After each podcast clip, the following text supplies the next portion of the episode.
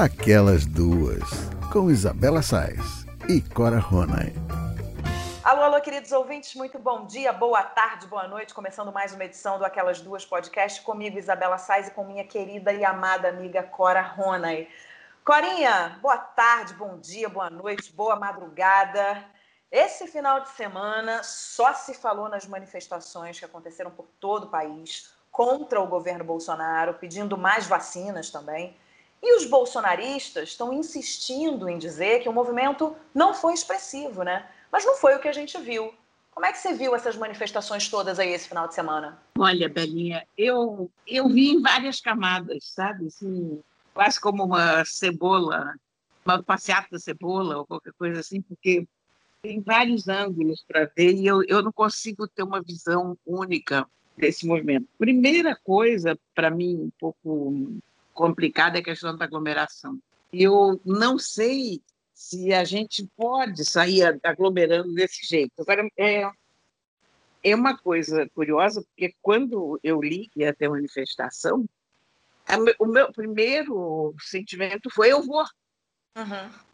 Sabe? Tipo, onde é que vai ser? Tô lá, não sei o quê. Então, acho que elas foram manifestações absurdamente necessárias, porque o que está acontecendo no Brasil é criminoso em vários níveis.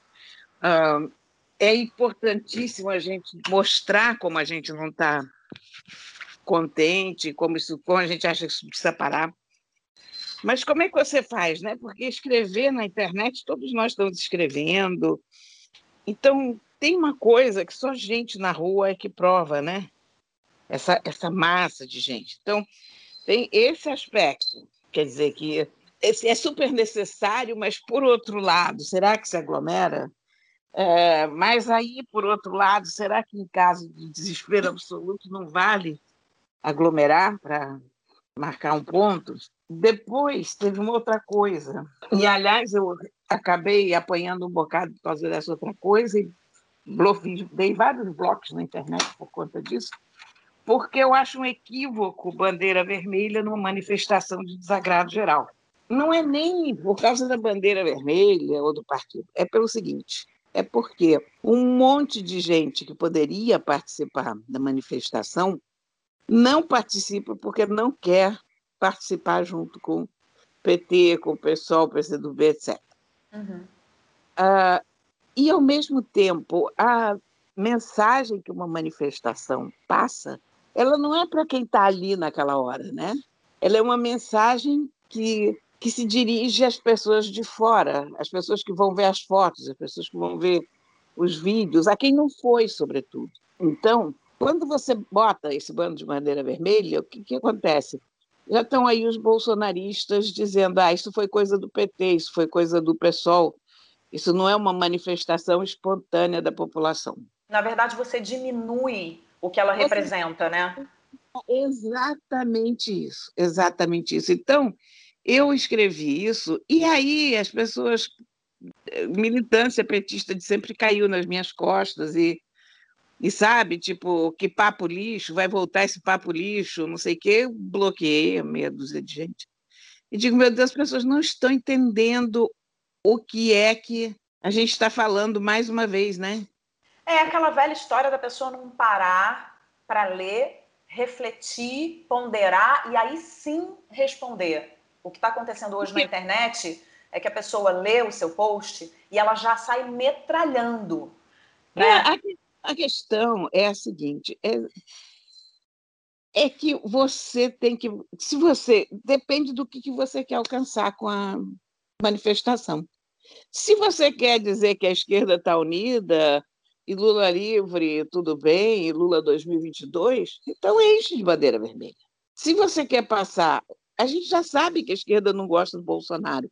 Isso é um ponto pacífico, né? Uhum. Agora, se você quer dizer que a sociedade está de saco cheio de Bolsonaro, que a sociedade não aguenta mais, que a sociedade rompeu com, com Bolsonaro, você tem que mostrar um bando de gente inequivocamente todos os tratos sociais e, e sabe, vai poder ter uma bandeira vermelha aqui, mas não pode ser essa coisa tudo de vermelho e, e bandeira vermelha e tal, porque você muda a, o recado da, da manifestação, você muda a leitura da manifestação.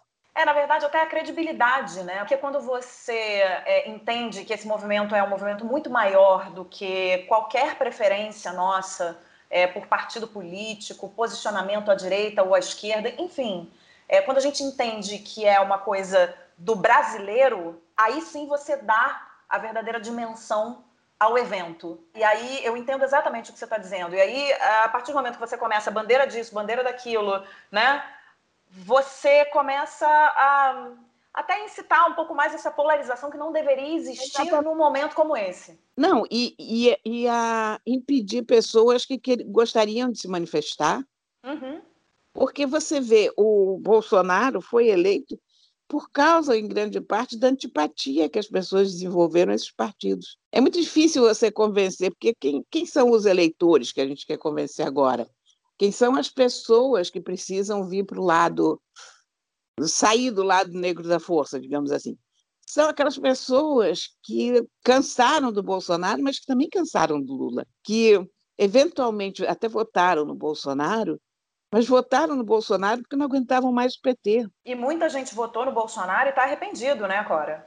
Sim, então essas pessoas, mas essas pessoas não vão participar de uma manifestação com, ao lado de PSOL, PT, ou até vão, mas quer dizer, não sob a bandeira deles. Uhum.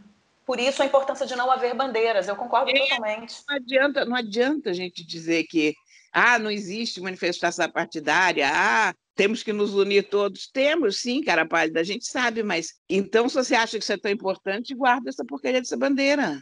Sim, porque perde força, a manifestação perde força, com certeza. É, de, de novo, o papo todo está assim, ah, nós, te, nós temos que lutar contra o então aguentem as bandeiras vermelhas. Não, é o contrário, tirem as bandeiras vermelhas. Uhum. Ou isso se resolve, ou vai continuar a mesma droga. Quer dizer, por que, que Bolsonaro se apoderou da bandeira verde e amarela? Porque ela estava sobrando. A verdade é essa, porque em todas as manifestações da esquerda só se via bandeira vermelha, você raramente via uma bandeira verde e amarela. Essa coisa é muito louca, né, da bandeira verde e amarela, porque hoje, quando você vê uma pessoa estendendo uma bandeira do Brasil, outro dia eu estava pensando sobre isso, né? Você está na rua, aí tem uma bandeira do Brasil numa janela que, que a gente deveria pensar, né? Nossa, que legal, uma pessoa patriota, uma pessoa que Não, né, um gosta, gosta do Brasil e que, enfim, que é o melhor para o Brasil, mas não é isso que a gente entende hoje, né? A bandeira do Brasil, ela significa você estar é, pró-governo, né? Isso é uma loucura, é a bandeira do nosso país, ela ganhou um significado que ela não poderia ter, né? É, teria que ter uma outra bandeira, mas não a bandeira do Brasil, né? Não, ela, ela, ela virou o, símbolo do que há de pior no país. Então, a gente criou um ranço pela bandeira, que é uma coisa que a gente não, não deveria ter. É claro. Mas, assim, eu ia dizer quando é que eu vou vestir uma. que eu nunca mais vou vestir uma camiseta da seleção, mas eu me dei conta que eu nunca vesti uma camiseta da seleção. Então. Você vai continuar como estava antes. Continuar como estava antes. Mas muita gente hoje tem essa, esse, esse negócio de não, não, não vai botar a camiseta da, da seleção nem por decreto e tal. E... Pois é, que a bandeira do Brasil, na verdade, a camiseta da seleção, ela não deveria representar nem quem está à direita, à esquerda, centro. Ela deveria representar o que ela representa, na verdade. É um símbolo do país. Aí é aquilo, é um símbolo do país sem bandeiras, sem inclinações à direita ou à esquerda, né? É, é apenas a bandeira do Brasil, quer dizer, é tudo isso, porque é a bandeira de um país. Agora, é muito Mas... louco como a gente, a gente é, é, é, levado a pensar e é levado a sentir de forma diferente, né? Mas, é, olha, ele, eles só conseguiram capturar essa bandeira porque a bandeira estava para escanteio. Porque se você vê qualquer manifestação anterior a, ao surgimento dessa, dessa direita escrota, eu, eu não sei nem como definir essa direita, porque eu nem acho que seja uma direita, eu acho que é um, sei lá, cara, esse grupo disforme, essa coisa horrorosa, eles pegaram a bandeira única e exclusivamente porque a bandeira estava sobrando. Porque você via fotos de manifestações antes e eram todas vermelhas, todas vermelhas. Então, se o, os partidos de esquerda não tivessem feito essa besteira de abrir mão da bandeira, se você, para cada bandeira do PT, você tivesse uma do Brasil, para cada bandeira do MST, da CUT, do pessoal, se tivesse uma bandeira do Brasil, teria sido mais difícil eles pegarem essa bandeira. É porque ela estaria misturada com, com todas as outras bandeiras. Mas nunca esteve, a verdade é essa. Então, agora resgatar a bandeira vai ser muito difícil, né? É, eu acho que talvez a gente nem consiga, né? Talvez isso tenha ficado marcado. Isso vai ser muito difícil. Muito difícil. É isso aí, Corinha. Bom, a gente muda de assunto e agora a gente fala sobre o caso do médico gaúcho Vitor Sorrentino, investigado por assédio sexual no Egito, onde está detido desde o dia 30 de maio. O incidente ocorreu com uma vendedora egípcia numa loja de papiros, em que Vitor fez piadas ofensivas, falando os maiores absurdos em português, sem que a moça pudesse entender uma palavra sequer. O caso nos remete ao que aconteceu na Copa do Mundo da Rússia, lembra? Quando alguns amigos abordaram mulheres que passavam e começaram a pedir que elas repetissem palavras de cunho sexual em português, sem que elas entendessem o que estavam falando. Agora, Corinha, volta e meia esses episódios horrorosos de assédio sexual vêm à tona. E aí eu fico me perguntando, né? Quando é que isso vai acabar? Se é que isso vai acabar? É, eu acho que a resposta, na verdade, está na educação, principalmente na educação dos nossos meninos, mas das meninas também, para que elas saibam identificar um assédio, denunciar e para que de uma vez por todas a gente entenda desde cedo que ninguém faz piada abusiva com ninguém, meu Deus. Ninguém toca em ninguém a não ser que esse toque seja consentido e por aí vai. Nesse caso, Cora, é pior ainda, porque o cara se aproveita do desconhecimento da língua portuguesa por parte da vítima e faz o que bem entende, na cara dura. Sabe, é, eu acho que é uma questão de educação e de punição severa a quem ousar praticar assédio, porque senão a gente não vai se ver livre disso. Conta aí, o que, que você acha? Eu fico tão revoltada, Clara, de falar desses assuntos até hoje. Esse é o tipo de coisa que mais me revolta, porque é, é a pessoa fazer troça da inocência do outro, porque no fundo é isso, né? Sim. Então, e tem mais uma coisa, não é, não é feito só contra mulheres, não, porque você se lembra do Bolsonaro lá no aeroporto de Manaus com aquele turista oriental falando tudo pequenininho aí. Uhum. Quer dizer, esse, esse tipo de canalice explícita em que a pessoa se aproveita do desconhecimento da outra para fazer chacotas sexuais, para humilhação, meu Deus, eu subo pelas paredes com isso, porque aí você tem uma falta de respeito, você tem xenofobia, você tem você tem um saco de grosserias e de estupidez tão tão vasto que você não tem como se segurar. Eu realmente te digo uma coisa. Eu escrevi uma nota sobre isso no Facebook e aí escrevi que queria que ele mofasse na cadeia por conta disso e tal. Alguém entrou lá e disse que queria que decepassem o pau do outro. As pessoas já saem falando tudo que querem e não querem, né? Aí depois eu pensei menos, menos, tá bom. Quer dizer, mas olha, eu te confesso que eu acho que esses dias de cadeia estão sendo ótimos para ele, o susto que ele levou. E eu acho que o que me fere mais nisso, o que mais me revolta nisso, é a escrotidão da coisa, sabe? É o que ela revela da má educação. E isso, no fundo, é uma coisa que a gente tem muito aqui no Brasil. As pessoas, ah, isso existe em qualquer lugar do mundo. Não, não existe tanto quanto existe aqui. Nós somos péssimos turistas. A gente acha que a gente é muito bem recebido pelo mundo, mas não é não. Qualquer pessoa que viaja pelo mundo vê os vexames que a gente fica passando pelo mundo afora, porque todo brasileiro médio acha que ele pode fazer piadinhas em português perto do mesmo quando não é um caso de assédio sexual desses, mas a pessoa achar que pode fazer piadinha com os outros porque está falando em português, imagina português hoje é uma língua super falada no mundo inteiro. Eu, eu, eu, eu passo muita vergonha, cara, quando estou tô, tô no exterior enquanto brasileiro, sabe, sinceramente. Pô, Corinha, mas sabe o que, que eu fico mais indignada com essa história quando eu olho para uma cena dessa? Eu fico pensando como é que esse cara ele não tem vergonha daquilo que ele está fazendo, né? De se aproveitar de uma situação em que a mulher não entende o idioma, forçar, é, né, e, e, botar pilha ali para que ela repita é, palavras de cunho sexual, ou então que comece a fazer brincadeira como esse cara fez com ela em relação aos papiros, ah, esse é grande, esse é comprido, esse é pequeno. É, como é que esse cara não sente vergonha disso? Porque para ele não sentir vergonha disso, Cora, é porque ninguém nunca na vida mostrou para ele ou disse para ele que ele não podia fazer isso. Ninguém, ele não foi educado nesse sentido. Só pode, só me leva a pensar isso. Foi um menino que não foi educado nesse sentido. Porque, olha, eu, como mãe de um menino de 5 anos, eu faço um esforço. Ele tem, gente, ele tem 5 anos. E eu faço um esforço para mostrar para ele a cada situação, né? Situação de, de repente, estar tá querendo fazer alguma coisa ou brincar de alguma coisa que a amiga ou o amigo não quer, né? Enfim, não interessa se é uma menina ou se é um menino, mas ou de é, ficar pegando ou empurrando. É, eu faço tanto esforço para dizer, olha só, não, ela não está dizendo ou ele não está dizendo que não quer, então não é para fazer. A gente não faz quando o outro não quer, a gente não bota a mão no outro quando o outro não quer.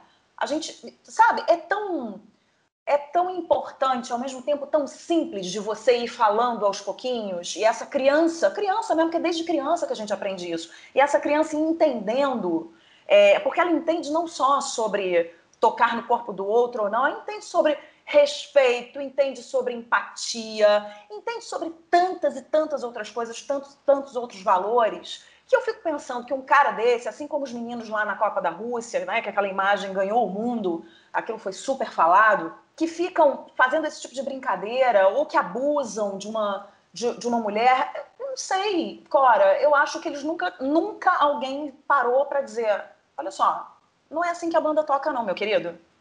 Vamos, chega junto aqui para a gente conversar. Não é assim e não vai ser assim. Porque eu não sei se está para mim, isso está baseado na educação, Corinha. É o que eu falei, educação e, uma vez acontecendo, punição. Porque se você não punir um cara desse, se você não punir uma pessoa que está fazendo uma brincadeira dessa, não adianta. É, é, o outro vai fazer porque ele está vendo, não está tendo exemplo. Então ele vai fazer, ah, não acontece nada com esse cara, então eu vou fazer. Porque eu vou estar tá livre depois de amanhã. Você não acha que está baseado nisso, educação e punição? Eu acho que está baseado. É, punição na medida em que a punição educa mas está baseado numa profunda falta de educação e numa profunda falta de respeito. Você é um tipo de, de piada que não se faz, sabe? Você não tira proveito de, da inocência do outro.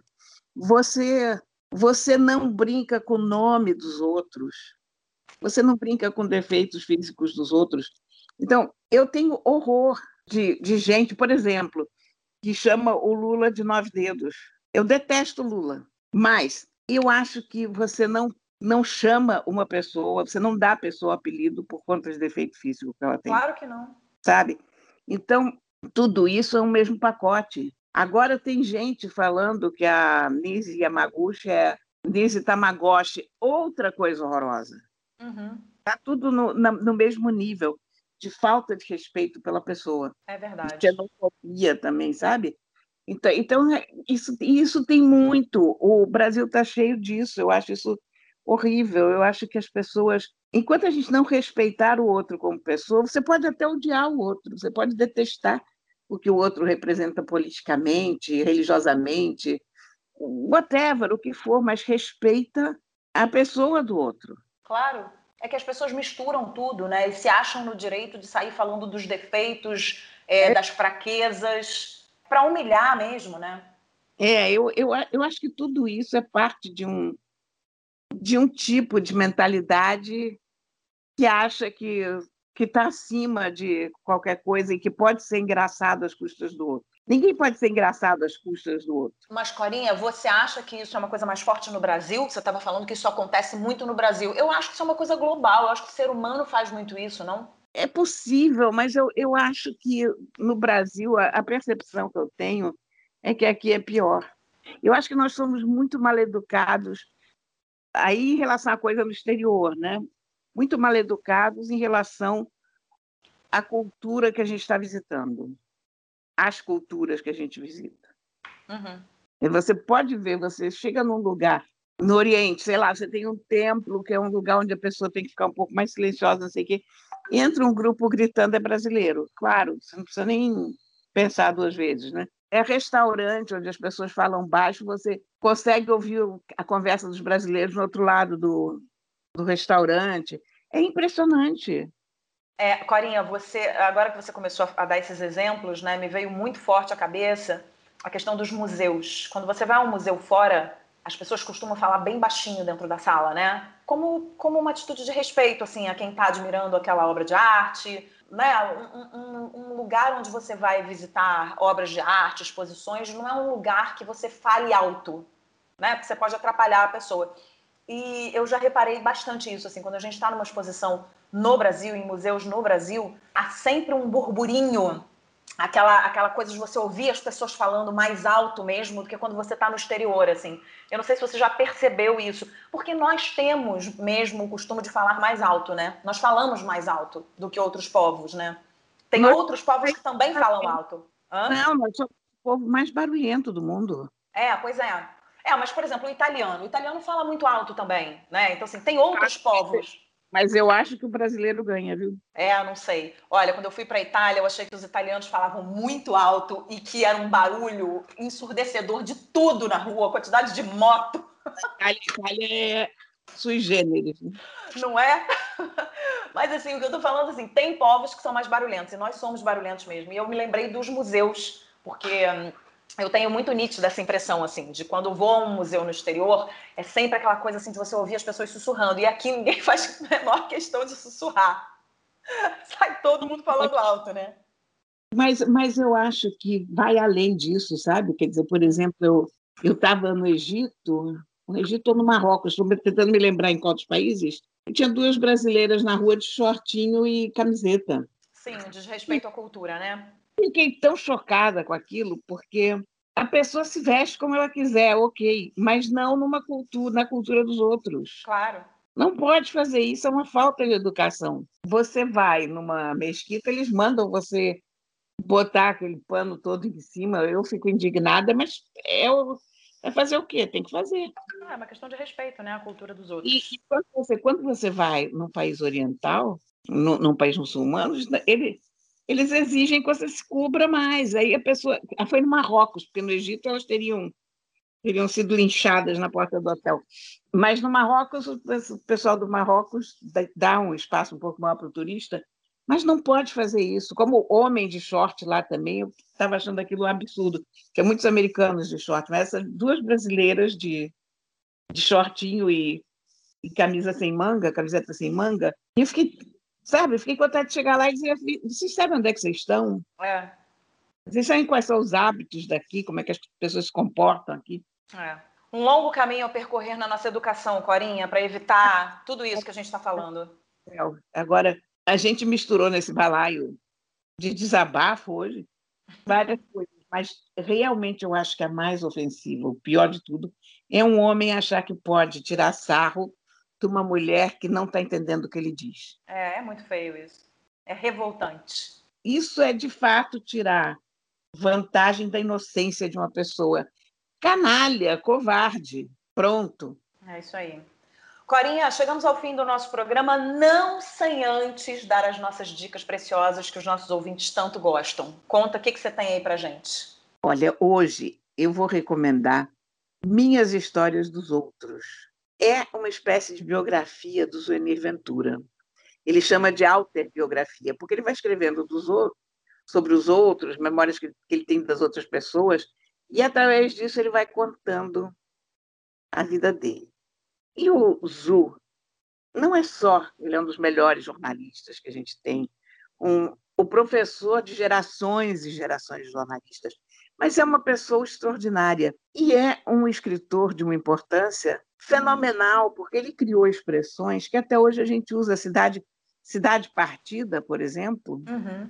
é título de um livro dele. O Ano que Nunca Acabou, isso que a gente repete o tempo todo, título de outro livro dele.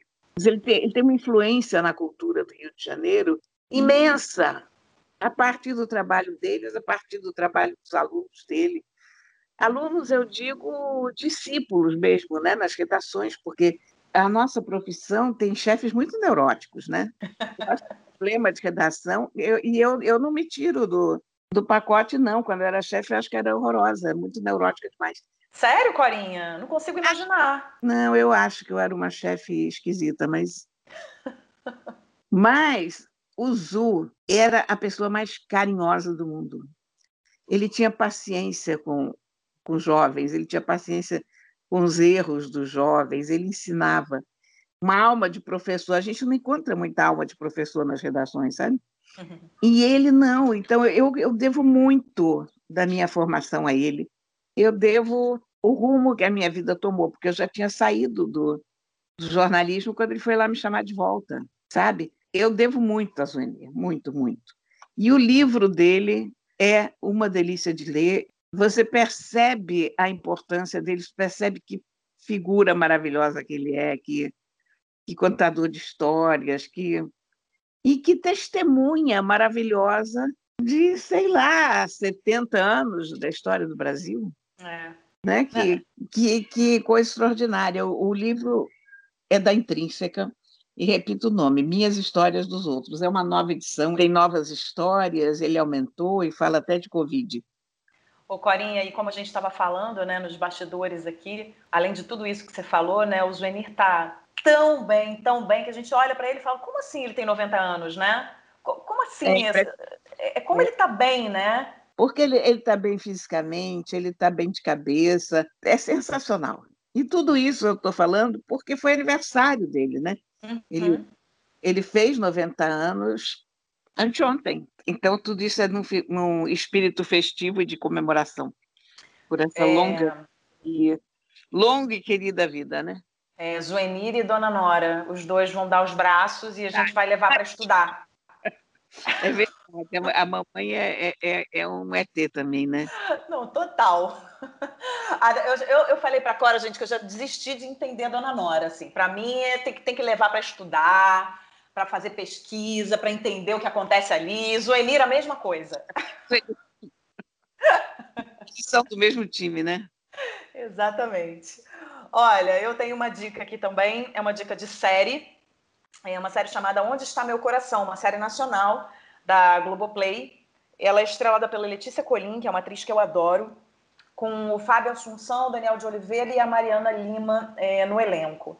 A série se passa aqui em São Paulo e conta a história da Amanda, que é interpretada pela Letícia Colim, que tem questões sérias com o vício em crack. E aí é, eu chamo atenção para duas coisas, na verdade. Porque, assim, eu acho que a série como um todo, ela tem ali. É, ela não é a melhor série do mundo, não é, ah, meu Deus, imperdível e tal. Mas eu acho que tem duas coisas muito legais nessa série que é como ela é filmada, ela é muito bem filmada, muito bem filmada, ela te leva para dentro do que está acontecendo, para aquele desespero daquela família que está com aquela menina com aquela questão com drogas, e o trabalho do elenco, porque o trabalho da Letícia é primoroso, e esse trio, né, o Fábio Assunção e a Mariana Lima, e o Daniel de Oliveira, e o Fábio Assunção e a Mariana são os pais dela e o Daniel de Oliveira é o marido dela. Então esse esse trio que está ali em volta da personagem principal é muito bom muito bom, muito bom. E me chama a atenção também, porque o Fábio Assunção, a gente sabe, né, que, que passou por uma recuperação é, longa é, por conta do vício em drogas. Então, é impossível a gente não olhar para ele interpretando o pai de uma menina viciada em drogas e não ficar imaginando como deve ter sido. Eu fiquei com vontade de entrevistar o Fábio Assunção, como deve ter sido para ele filmar e fazer essa série, né? Porque chega muito perto de um drama que ele mesmo viveu. Então, eu acho que por todas essas questões vale a pena. Tá na Globoplay e se chama Onde Está Meu Coração. Ela é uma das séries mais assistidas da, da Globoplay, se não me engano agora. É, porque eu acho que esse assunto é um assunto que pega todo mundo, né? E com esse elenco também não tem como não tem como não ver, apesar de ter alguns defeitinhos aqui e ali, algumas coisas de roteiro que eu não gosto muito, mas eu acho que vale a pena, como um todo vale a pena sim. Onde está meu coração? É a minha dica. E é isso, né, Corinha? Vamos terminando por aqui. Está um dia lindo aqui em São Paulo hoje. Está um dia lindo aí no Rio? Está um dia lindo. É, aqui não tem uma nuvem no céu para contar a história. Eu aqui não sei te dizer como é que está a situação nesse momento, porque eu vim para o escritório, mas estava um dia lindo lá fora, muito bonito e pronto. É, que bom. Então tá bom. Então vai curtir esse dia lindo, maravilhoso em casa, que eu vou fazer a mesma coisa. Exatamente, né? O que a gente vai fazer? Não é? Continuamos aqui em casa, se podemos. Então nós vamos ficar em casa. E é isso, Corinha. Na semana que vem a gente está de volta. Um beijo muito grande. Boa semana para você. Bom restinho de semana para você. Tá bom para você também, meu bem. Aquelas duas, com Isabela Sais e Cora Ronay.